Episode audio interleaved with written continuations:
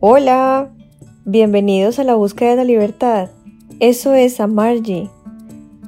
Para los que no me conocen, mi nombre es Andrea Mota y llevo en esta búsqueda desde siempre y les quiero compartir un poco de lo que me he encontrado. Hoy nos embarcaremos en un viaje hacia el mundo del yoga, hacia el mundo del yoga tántrico, es decir, el de la práctica, el moderno, el que nos llegó aquí a Occidente. Muchos de los practicantes de yoga, incluyéndome a mí, hace muchos años cuando empecé la práctica de yoga, no teníamos idea de que Kundalini tiene que ver con yoga. Bueno, a menos que yo hubiera sido la única que hubiera tenido esa experiencia de no saber nada de Kundalini. A mí me dijeron, vaya y haga yoga, practique yoga, porque eso, pues, hace bien para el cuerpo y para la mente y para todo. Eso es bueno y está de moda. Claro está que cuando yo empecé la práctica de yoga, pues era una niña porque mi mamá me llevó a hacer práctica a un centro Bhakti. Y pues yo fui porque mi mamá me llevó. Y se hacían un poco de posturas y pues uno de niña le gustaba pararse de cabeza, cruzarse de piernas, abrirse de piernas y es entretenido. Por ahí iba a sesiones de kirtan o de canto, canto de mantras y cantábamos el Mahamantra y me parecía lo máximo, aunque no tenía ni idea de qué estaba diciendo, por qué se cantaba, a quién estaba cantando, solo veía al profesor que recuerdo que se llama Nityan Gopal y nos decía canten, canten y trataban bolitas de mantequilla y pasábamos bueno con mis hermanas en esas prácticas de yoga. Después crecí y seguí en las mismas, llegué a la universidad y el yoga seguía siendo como pues lo máximo. En la universidad atendía clases de yoga de la universidad. Después practiqué viñasa, luego practiqué ashtanga y practiqué, hice un par de clases de kundalini yoga con los Sikhs, pero ese fue el único yoga que puedo decir en mi vida y quién sabe por qué, tal vez por el movimiento y el ritmo respiratorio no me gustó y no volví y pagué como un mes en un centro en Bogotá. Y después mi mamá estudió yoga en Bogotá, en una escuela de yoga que se llama Unifinismo o Uniyoga, la conocen. Y allá terminé llegando por medio de mi mamá y mm, conocí el yoga desde otra visión. Igual, llegué y mi mamá me dijo, empiece la práctica. El señor que me abrió la puerta, un señor de barbas muy particular, que se convirtió en mi guía, como un papá adoptivo que tuve por siete años de frente, pero después se convirtió en mi papá a distancia porque ahora estoy con mi papá de sangre. Y él me dijo, vaya y haga clase de yoga porque eso le sirve. No me dio explicación, no me dijo de kundalini porque pues no era, pero él mismo me empujó a hacer una maestría en yoga, en, no en yoga, en filosofía del yoga.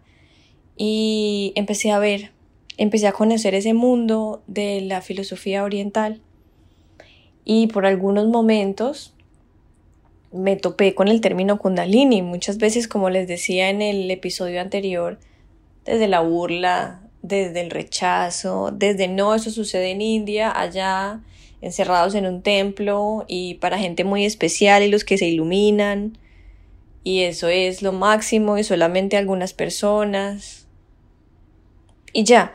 Y en la filosofía, pues estudiamos desde la época, desde lo prevédico o los inicios de la tradición oriental en India. Y veíamos Kundalini, pero no, después ya hacia los finales del yoga, cuando llega el yoga como la práctica que viene desde el tantrismo, que porque el Hatha Yoga, que es la primera expresión del yoga en práctica, y el Raya Yoga vienen más desde, desde una combinación del yoga darsana o la visión del yoga filosófica, de comentarios, de comentarios, de comentarios del Veda, se aplicaron a unas prácticas del día a día y por eso lo llaman del Tantra. Y ya aquí el Tantra lo trataremos o ellos lo tratan, es como la ciencia y el arte del cuidado y el cultivo de la vida. Y eso se hace a través del cuerpo, porque la vida reside en el cuerpo físico, reside en los objetos y toda la expresión que vemos alrededor nuestro y del universo es una expresión de Shakti, de la Divina Madre, que es esta energía creativa y creadora, que ella no se ve a menos que se exprese en cualquier objeto, en la ilusión, dicen ellos. Entonces los del Tantra toman eso así y dicen, bueno, si está el cuerpo, y el cuerpo es el medio a través del cual se expresa la magia de la vida, entonces vamos a cultivar el cuerpo. Y a través de técnicas como el Hatha Yoga, pues surgieron unas prácticas para cultivar el cuerpo, basadas obviamente en todas las escrituras que habían antes, pero estas ya vienen prácticas que vienen entre esas pues asana, las posturas, vienen respiración, vienen también limpieza de nariz, que también tienen nombres en sánscrito, limpieza de lengua, vienen ayunos, vienen una cantidad de prácticas que ya el que se quiera meter a estudiar el Hatha Yoga a profundidad tradicional, pues lo puede hacer. Y acá como nota curiosa, el Hatha Yoga no es únicamente de Swatmarama, de, con el Hatha Yoga Pradipika, que es una de las escrituras sagradas que maneja el Hatha Yoga, sino hay muchas, hay muchísimas. Y pero como siempre en Oriente, especialmente hacia esa zona del mundo, el pensamiento es muy mitológico. Entonces, ni siquiera tenemos con claridad quién es el creador del Hatha Yoga. Hay muchas versiones, unos dicen, y el que tal vez me inclino yo. Y ya por jugar a, jugar a occidentalizar y a decir la historia y la raíz de las cosas, pues digamos que fue un sabio que se llamaba Goraksha. Y este señor lo que hizo fue un empalme de prácticas, uniendo el tantrismo con la filosofía del yoga y así tenemos el Hatha Yoga. Pero bien, es bello porque el Tantra es este ciencia y arte del cuidado de la vida, ¿verdad? Y buscan potencializar toda la expresión de la magia vida a través del cuerpo. Entonces ellos estaban enloquecidos por un término que lo llamaban el cuerpo diamantino. El hombre diamantino. ¿Qué quiere decir eso? Es como el hombre iluminado, el hombre consciente, el hombre liberado, el hombre que ha logrado llevar, llegar a la cima del desarrollo humano. Y eso cómo lo hacen despertando a Kundalini, ellos dicen. Y Kundalini como el despertar de esa energía vital que yace enroscada en Muladhara o en el primer chakra, como les decía en el episodio anterior. Y entonces ahí se despierta esta energía que la representan a través de una serpiente porque la energía es devoradora.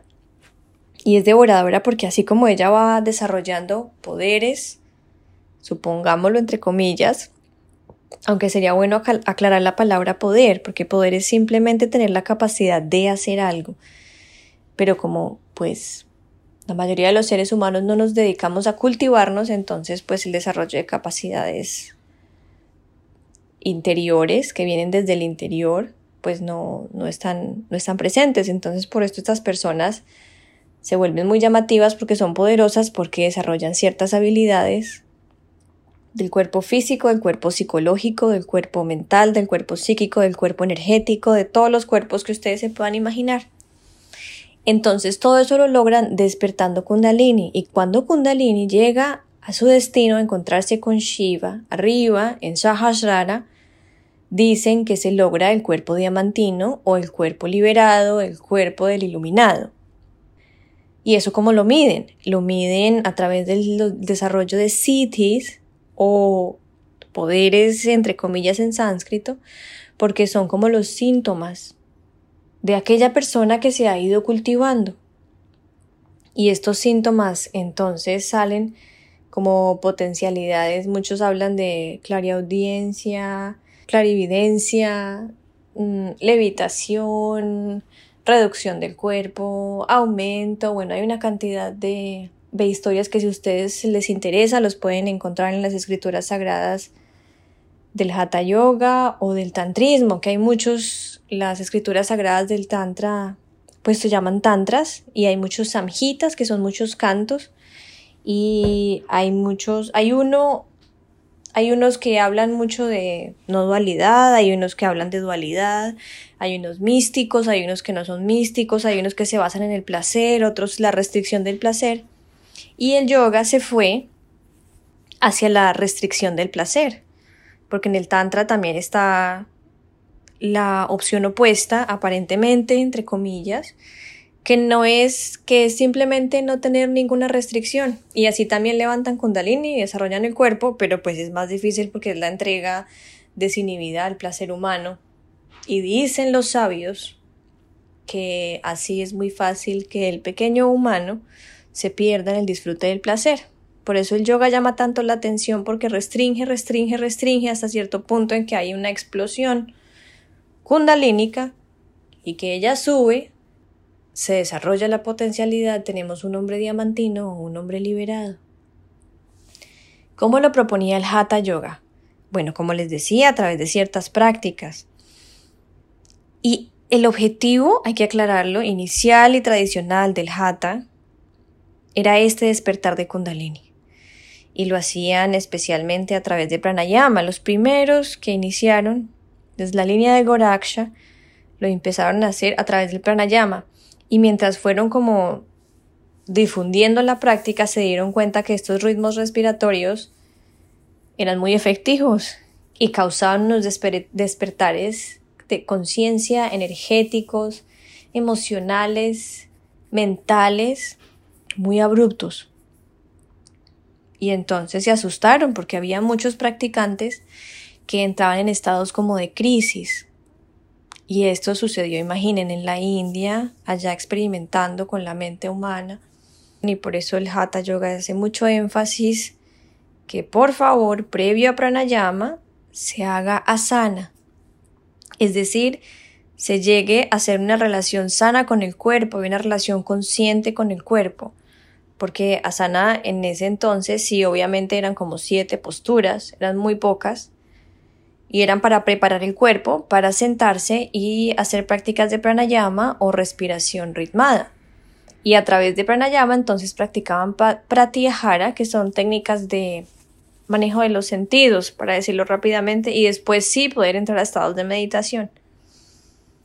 Entonces se volvieron muy estrictos y dijeron, vean, no, nada de pranayama, porque eso ocasiona un impacto muy abrupto, tal vez disruptivo, muy fuerte en el cuerpo holístico del ser humano y puede generar crisis. Entonces primero vamos por asana, después integramos pranayama y ya vamos viendo cómo se va desarrollando el cuerpo, porque el objetivo era despertar kundalini. Entonces pranayama es una técnica que la despierta, pero si no está el cuerpo en un estado de pureza, por decirlo así entre comillas, porque habría que ver qué es, cómo es que esté el cuerpo en estado de pureza. Entonces al despertar Kundalini se desbloquean una cantidad de eh, nudos energéticos, psicológicos. Pues ustedes saben que lo que sucede a un nivel de un cuerpo, sea psicológico, emocional, mental, energético, tiene su resonancia en otros, en otros cuerpos. Entonces había un despertar, supongamos, abrupto del chakra 2 y eso tiene unas resonancias en diferentes áreas de la vida y muchas veces causaban enfermedad y no solo enfermedad física, sino también enfermedad mental. Un tipo de ansiedad, psicosis, miedo, pánicos.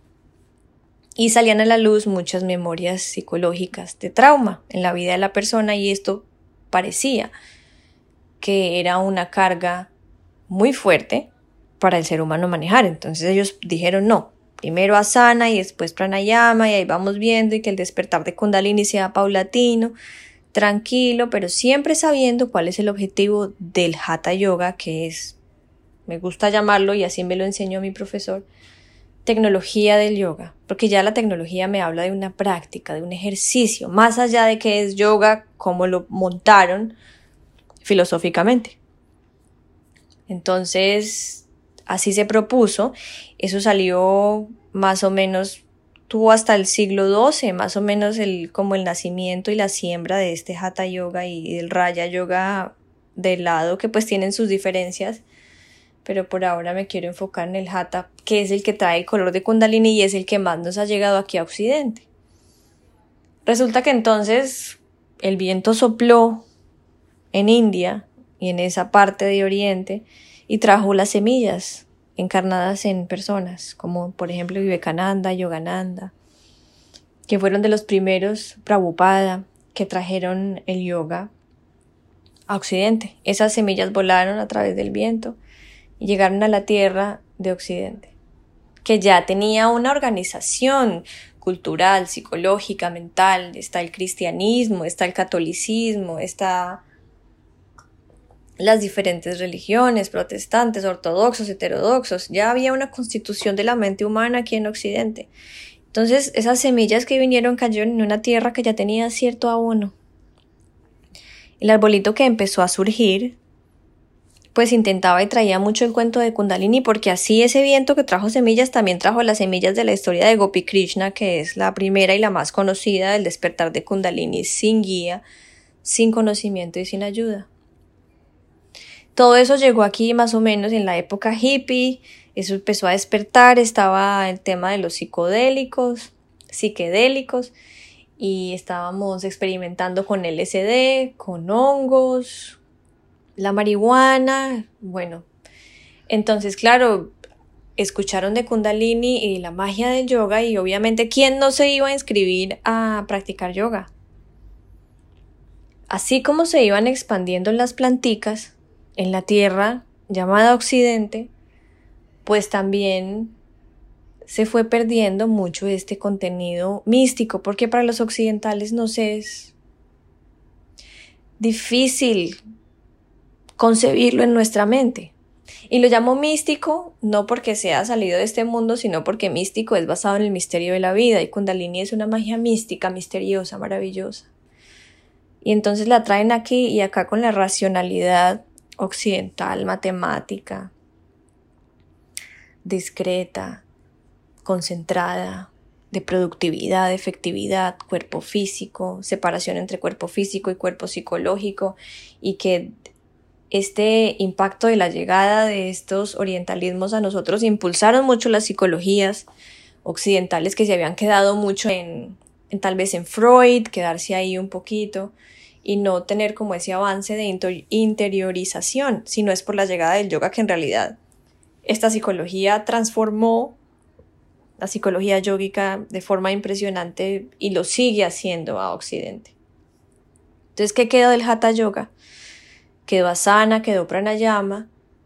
Muchas de las otras prácticas no son tan famosas, no las vemos en Instagram cuando abrimos el teléfono, no leemos sobre ellas porque no hay información y porque lo que se ha quedado en las escrituras han salido miedos, han salido rechazos, porque como les decía, para el paradigma occidental es difícil concebir en la mente poderes mentales, levitación, sanación, energía, chakras.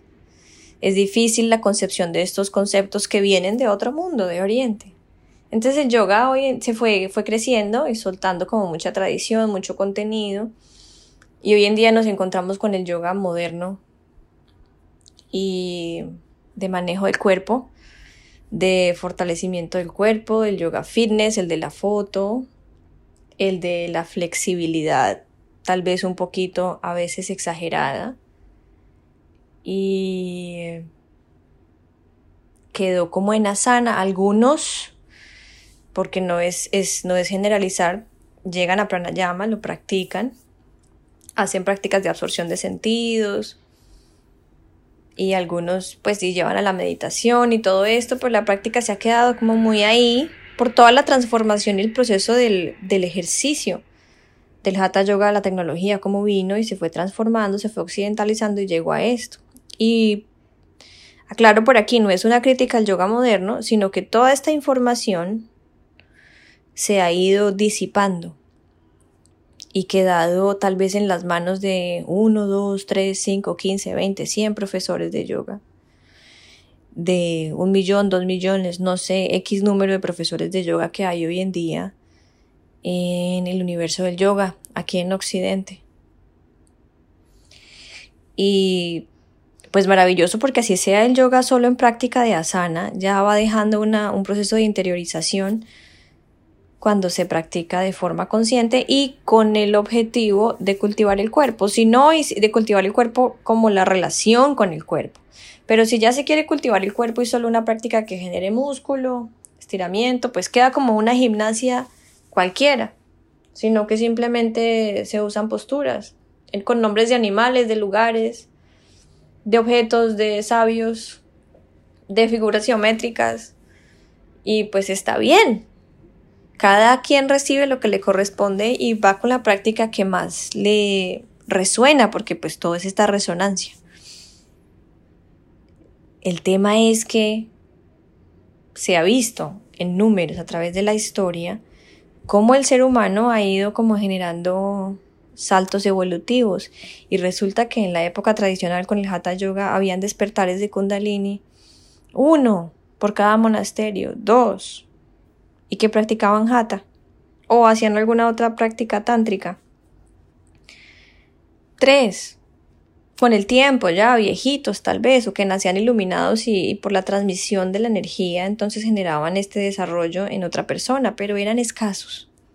Y en Oriente y en el monasterio.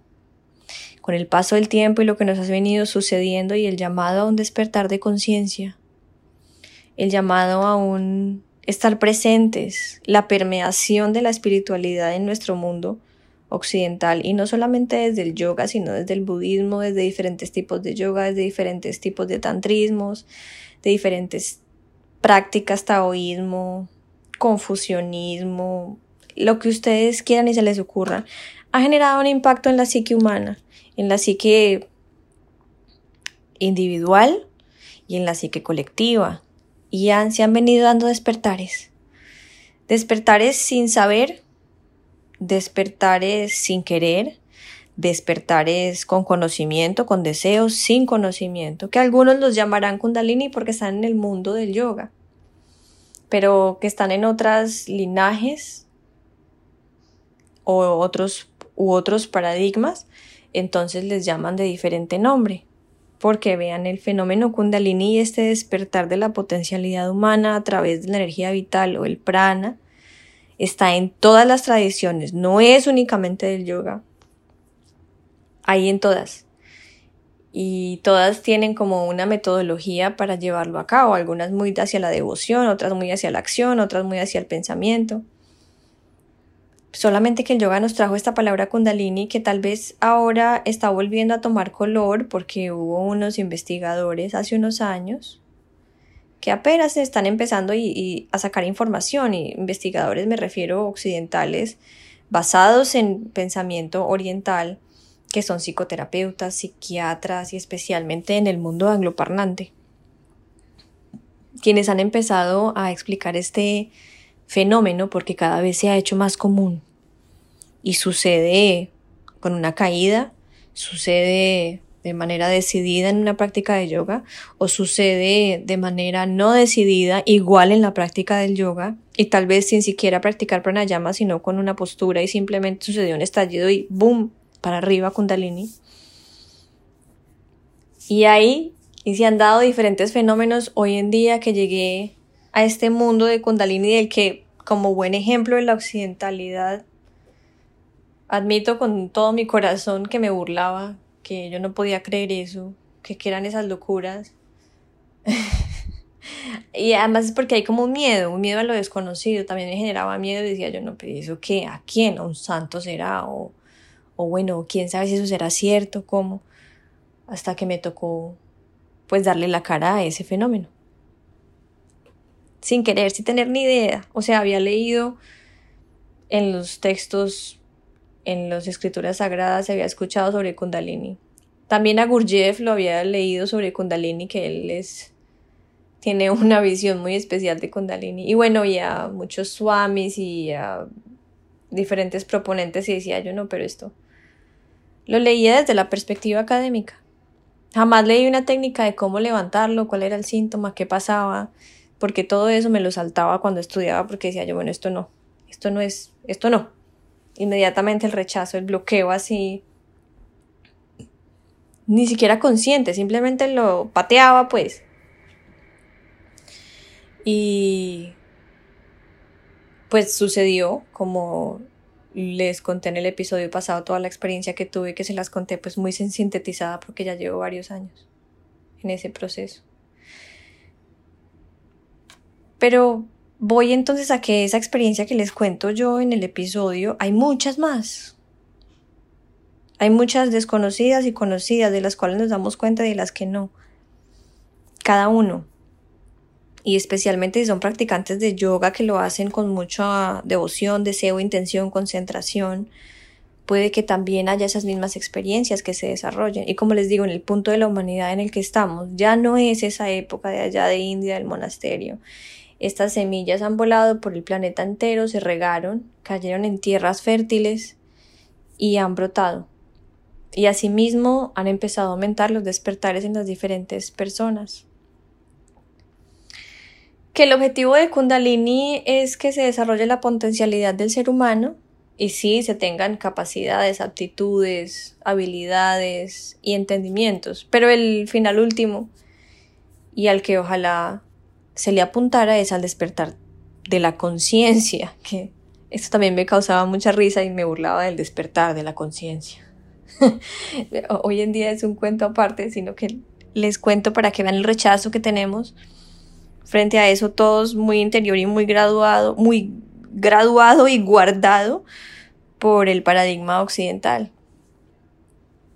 Y pues simplemente está sucediendo está sucediendo y hay muchas personas viviéndolo y el objetivo es ese despertar de conciencia que es simplemente, en palabras del Vedanta, un discernimiento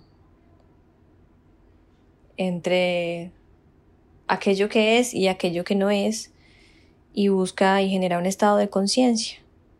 Pero en ese proceso de despertar de conciencia sucede de todo, tienen que quemarse todos los contenidos de la mente esto que llamamos en yoga los brits, que son las ondulaciones mentales que son de diferente tipo. Y Kundalini cuando va subiendo las va quemando, va quemando kleshas también, que son aflicciones en sánscrito. Y va quemando impurezas. Esta Kundalini cuando se prende es como un sistema de purificación.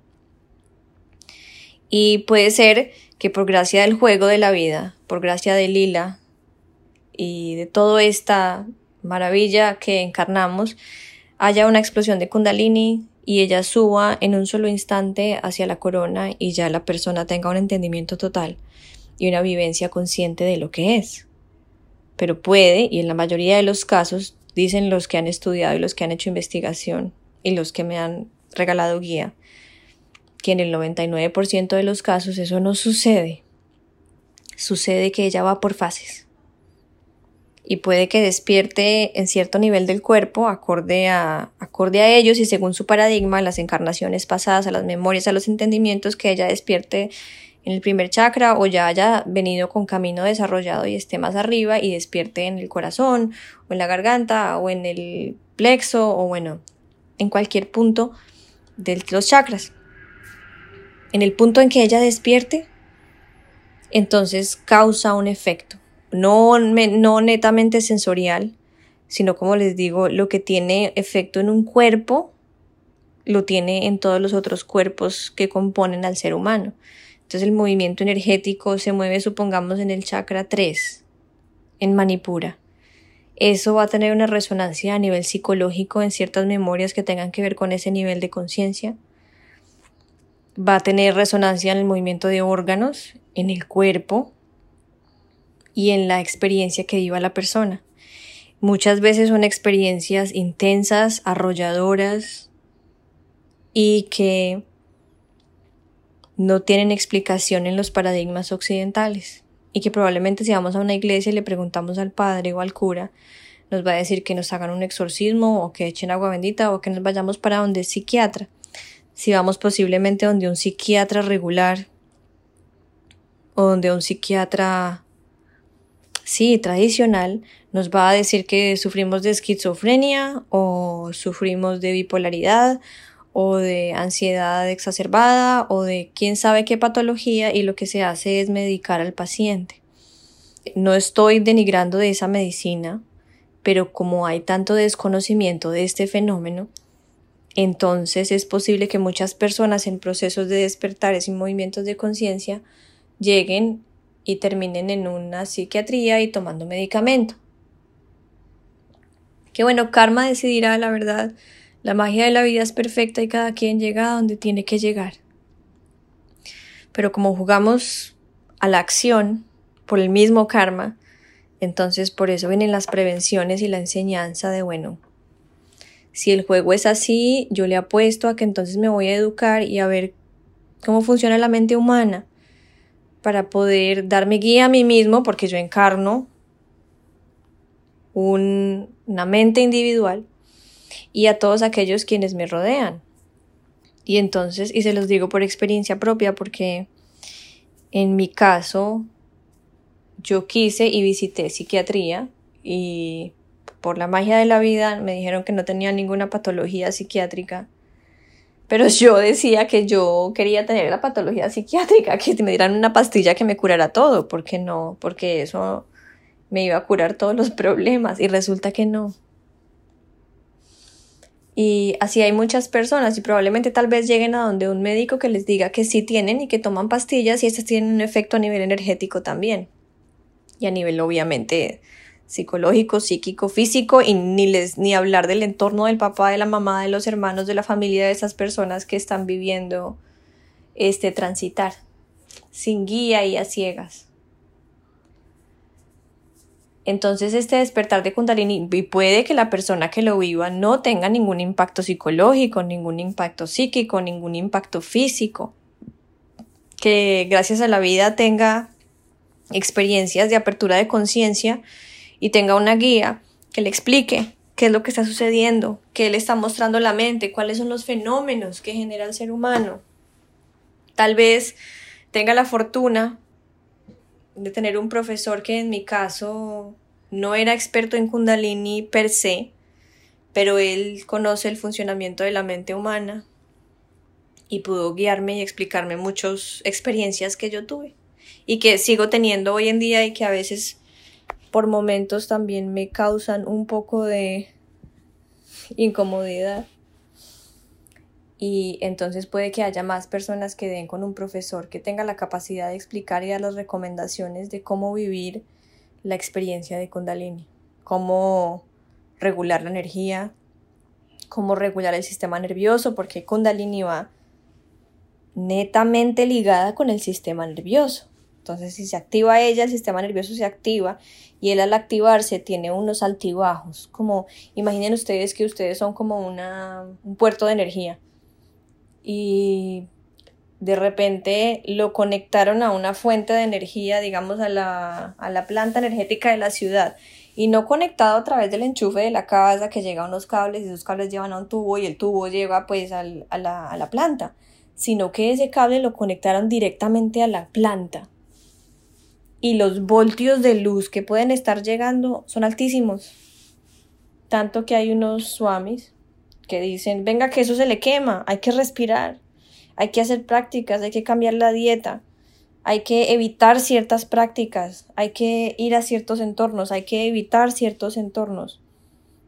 Hay que tomar cantidad de agua, hay que ir a donde el médico de Ayurveda, hay que ir a donde el acupunturista que le regule los meridianos, hay que evitar las drogas, hay que evitar tóxicos, hay que soltar el cigarrillo, hay que, bueno, hay tantas recomendaciones. Hay que aprender a estudiar la interpretación de la mente humana y todos esos eventos que se dan, cómo los vamos a interpretar para no perder la aparente cordura. Y eso tiene efecto a nivel. La sexualidad se transforma también completamente, entonces hay que tener también una guía que hable sobre el manejo de energía sexual y las relaciones que se tienen. que tener una guía para que vean cómo esto impacta si estamos con papá y mamá y los hermanos, cómo impacta la relación con ellos, cómo impacta la relación si estoy en pareja, cómo impacta mi intimidad, mi gusto, cómo impacta en mi trabajo, porque muchas personas tienen el evento del despertar y simplemente ya no pueden trabajar en lo mismo porque físicamente no pueden y a qué se van a dedicar. El sueño es muy importante. Bueno, hay muchísimas recomendaciones para poder cuidar a, esta, esta, este bombillito que lo conectaron a una planta de luz grande. y que ahora está sucediendo, si antes sucedía de uno en un millón, aunque creo que era uno en 100 millones, hoy en día sucede uno en, no sé, supongamos para que vean el porcentaje de diferencia, uno en 500 mil, pues, que eso ya es muchas personas. Y ese número va a ir aumentando con el tiempo porque estamos en un proceso de desarrollo de conciencia como humanidad, cosa que vimos con la pandemia y que podemos verificar con la astrología. Entonces el llamado tal vez y lo que me motivó a contarles de este podcast es que las prácticas de Hatha Yoga tienen como objetivo el despertar de Kundalini y puede que muchos lo estemos practicando sin saber que ese es el objetivo. Así digamos que el objetivo sea solo fitness porque las posturas físicas activan muchos cuerpos del cuerpo así sea que querramos solo lograr la parada de manos y la, el split, o así sea que lo estemos haciendo de forma voluntaria y direccionada para tener un despertar de kundalini, eh, hay que como que buscar esa información y guía y puede que a muchos nos suceda que simplemente sea un despertar espontáneo y haya una explosión de la que no quede nada, como dice Osho, una explosión totalmente atómica. Que yo, cuando escuchaba eso, decía yo, pero ¿y cómo puede ser que uno le dé una explosión atómica y no quede nada? Y la vida me mostró, a través de la experiencia muy vivencial, que efectivamente las explosiones sí funcionan si ustedes saben, la palabra jata pues está compuesta de dos palabras en sánscrito, que son sol y luna, pero jata combinado es fuerza. Y dicen algunos estudiosos filosóficos de la creación del hatha yoga, le llaman una fuerza como un martillo que clava, que impulsa a Muladhara, se le impone una energía en Muladhara y por eso una de las prácticas del Hatha muy importantes son los mudras, los bandas y los badas. Y estas prácticas, cuando se hacen todas en conjunto, es como si ustedes pusieran un taladro a Muladhara. Así, pum, pum, pum, pum, pum, pum, pum, pum, pum, a Muladhara para que Muladhara reviente. Y el a el reventar entonces sube esa energía por el canal central o Shushumna Nadi, como lo llaman en sánscrito, que Nadi pues traduce nervio exactamente, pero es como un canal de energía sutil, un canal de prana.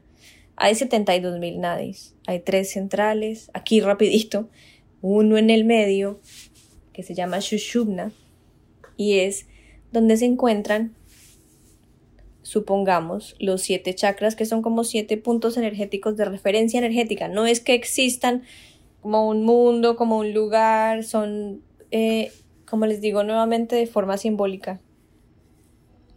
Entonces normalmente se dice que este canal Shushumna inicia con Muladhara. Y Muladhara normalmente está prendido, obviamente porque estamos vivos. Cuando Muladhara se apague es porque ya hubo el el proceso de desencarnación acorde al Tantra y el primero que suelta es chakra base, que es Muladhara. Pero mientras estamos vivos, Muladhara funciona perfectamente. Pero está como en estado potencial, como si estuviera dormido. Y resulta que llega el Hatha como este martillo, como este, como les dije ahora, el martillo, una como una ametralladora, como un taladro.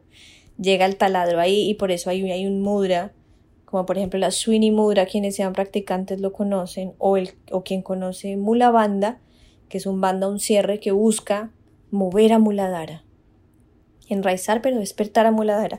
Y entonces Muladhara recibe un impacto energético tremendo y entonces explota y sube a través de Shushumna Kundalini. Dicen que primero se abre el canal Shushumna y cuando Shushumna se abre hay síntomas parecidos a los de Kundalini. Pero no, porque antes que ella suba, tiene que estar el recorrido abierto. Después de que ella abra, sube entonces Kundalini y ella empieza a subir, o puede que muy rápido y a toda velocidad llegando hasta la corona, o puede que vaya lenta, y no va en orden, no es primero primer chakra, segundo, tercero, porque cuando hablamos de Oriente, hablamos de circularidad y no de secuencialidad. Entonces, Kundalini ascenderá por el canal Shushumna tocando diferentes chakras acorde al desarrollo de esa persona en particular, porque cada despertar es particular. Y ella, gracias a esta ametralladora, a este taladro que llaman el Hatha Yoga, esta tecnología tántrica, despierta y se mueve. Vean, y hoy en día esto le está sucediendo no solo a personas que practiquen el Hatha, aunque Hatha es tan famoso ahora, tan común, que, que pues ya creo que casi todos los jóvenes o las personas que están más o menos en mi rango de edad, que es entre 30 y 40 años, conocen y han practicado yoga. Pero bueno, las personas que no hayan practicado, pero tal vez tuvieron una sesión de Reiki y el Reiki o la postura de manos o una sesión de terapia de respiración como respiración holotrópica o respiración vivencial o respiración del Bardo Todol o ciertas técnicas o simplemente si hicieron Bastrika Pranayama que son una respiración de fuego de limpieza sin saber qué será el nombre sino una simple respiración en alguna práctica terapéutica con una un viaje psiquedélico con una medicina ancestral como yagé, ayahuasca, hongos, LSD, DMT, con la misma marihuana, o que hayan tenido un trauma fuerte en la vida, o después de un parto, o después de una cirugía, o después de una experiencia cercana a la muerte, todos estos funcionan como lo hace el jata, como un taladro que llega y revienta a Muladhara solamente que el hatha es la práctica dirigida a ese fenómeno. Los otros eventos suceden de forma natural. En chamanismo llaman el despertar del chamán. En espiritismo lo llaman el desarrollo del canal de la mediumnidad y tienen el mismo tratamiento de kundalini. Es muy especial leerlo leer Kundalini y leer a la vez el despertar mediúmnico de la persona tienen unas similitudes en los fenómenos muy interesantes. Entonces se abre este canal, sube Kundalini y hay un desarrollo y hay síntomas. La magia del yoga, del Hatha Yoga, además de que haya sido diseñado para este despertar de Kundalini, y hablo de este porque es una práctica que es famosa y lo conocemos todos, porque en el tantrismo todas las prácticas son para despertar kundalini, como por ejemplo la sexualidad consciente o a través de maituna en sánscrito. También busca el mismo despertar de kundalini porque ella es la energía sexual y hay otras prácticas del tantrismo, sino que esas dos son como las más comunes y la que menos tabú tiene es la del hatha yoga, teniendo mucho tabú que no se habla de este tema en una clase o en la calle porque es un tema que levanta los pelos, porque las experiencias que genera Kundalini muchas veces pueden levantar los pelos. Entonces, como el Hatha fue diseñado para eso, vean, tiene un diseño maravilloso el que se quiera poner a estudiar el Hatha más allá de las posturas físicas, sino desde escrituras sagradas que hablan del fenómeno Kundalini o en los Tantras, podrán encontrar toda una guía y entonces de cómo despertarla y también tienen la guía de cómo administrarla. Totalmente. ¿Qué goticas de qué esencia se pueden usar? Por decirlo así. ¿Cuál es la enseñanza? ¿Cuál es la apertura? ¿Cuál es el nivel? ¿Cuál es el desarrollo de conciencia? ¿Y cuál es el trabajo interpretativo que hay que hacer? Lo tienen todo. La guía es impresionante. Tal vez he encontrado guías de Kundalini en el Tantra, obviamente, y en, en, en yoga, pero también la hay en, en chamanismos, lo tienen como la crisis del chamán muy chévere, solamente que esa información habría que irse y golpearle la puerta al chamán y decirle ayúdeme por favor y creo que ahora pues eso no es de tan fácil acceso o se puede ir a donde un espiritista, pero esto tiene también un impacto interpretativo fuerte porque ellos también tienen el manejo a través de todo su uso de conceptos de espíritu y manejo de estas energías y de armonización espiritual. Entonces, quisiera y quise hacer este episodio para causar una curiosidad. ¿Qué es Kundalini? ¿Qué sucede? Cómo sucede, por qué despertarla, por qué no despertarla, cómo tratarla, cómo no tratarla y tal vez también perderle el miedo, porque hay mucho por internet, estamos en la era, como les he dicho, y por astrología se ve con claridad, la epidemia de la información. Todo tipo de cuentos tenemos acceso y yo me encontré cuando empecé a buscar de Kundalini una cantidad de información, unas que me generaban terror y miedo porque hablaban de que hace poco un, un colega me habló del síndrome Kundalini que yo lo había estudiado con otro nombre, que hablan de psicosis, pánico, perder la cordura, enfermedades mentales, bueno, y hay mucha información de esa rodando por ahí que genera miedo y también genera mitos. Y una persona que esté viviendo un proceso de esto, si se encuentra con eso, pues puede generarle mayor como tal vez mayor dolor, por decirlo así. Hay que leerlo, hay que informarse, pero hay que saber escoger la información y ver qué leer, qué no leer, a quién escuchar. En yoga hablamos mucho de ágama. Y ágama, una de sus tantas traducciones, ni siquiera traducciones, como les digo, de una de sus tantas interpretaciones en el idioma castellano, es encontrar una persona o una fuente de información fidedigna que contenga pramana, que es, pramana es, por decirlo así, higiene en la interpretación y en el manejo del pensamiento y del uso de la palabra. Porque cuando llegan esas crisis, si es que se dan, pues cualquier palabra ajena que genere un impacto en nosotros puede ser o muy sanadora y muy bien recibida o puede generar mayor enfermedad o el desarrollo de, enfermedad y de situaciones de miedo. Entonces por eso quisiera abrirles la ventana de la curiosidad y seguiré tratándoles y hablando sobre kundalini. Y cada vez que abro el tema me siento contenta de hacerlo por la experiencia que he vivido y sigo viviendo aún porque estos días he sentido el, el jalón energético bastante fuerte.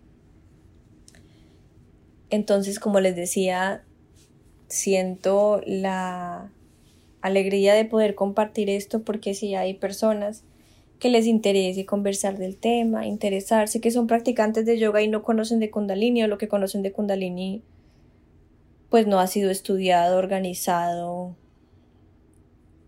estructurado de una forma higiénica, pues abro la ventana para que sea posible. Y si somos profesores de yoga, la pregunta y la hacía mi profesor en otros términos. Esa pregunta y la pongo de esta manera, ¿cómo hacer si soy profesor de yoga? De asana, de pranayama, de meditación, de cualquier práctica tántrica. Y tántrica es cualquier práctica que cultive al cuerpo y al ser humano. ¿Qué hago yo de profesor y de guía? Si me viene un alumno con experiencias, con historias personales, con vivencias, pidiendo ayuda o un consejo. O sea, ¿qué diría yo como profesor de yoga? No es el gurú, ni es esta poner al profesor de yoga por allá arriba en un pedestal, pero sí que si enseñamos una técnica, sepamos lo que posiblemente puede sucederle al alumno. Y si le está sucediendo al alumno que yo tenga las herramientas para poderle darle guía y darle la mano. Pues porque somos seres humanos y somos todos hermanos, siendo una sola unidad que llamamos el ser humano. Y pues que cargados en amor y en comprensión podamos generar de este movimiento consciente colectivo que está viviendo la humanidad de forma sana y tal vez evitando muchos dolores y enfermedad que, quién sabe, de pronto podamos jugar a evitarlos. Los invito a que me escriban, que conversemos. Estoy abierta, como siempre les digo, y no saben cuánto quisiera poder interactuar en estos temas, debatir, sin caer en la crítica o en la culpa o en el mérito, nada de esto, sino en generar como un espacio de aprendizaje para que podamos caminar todos juntos en esto que nos, a los que nos interesa y pues si nos interesa que lo hagamos. Ya saben, me pueden encontrar en, en Instagram como a Margie. Y bueno, seguimos hablando. Espero que tengan un feliz resto de día. Les mando un abrazo. Gracias por escucharme.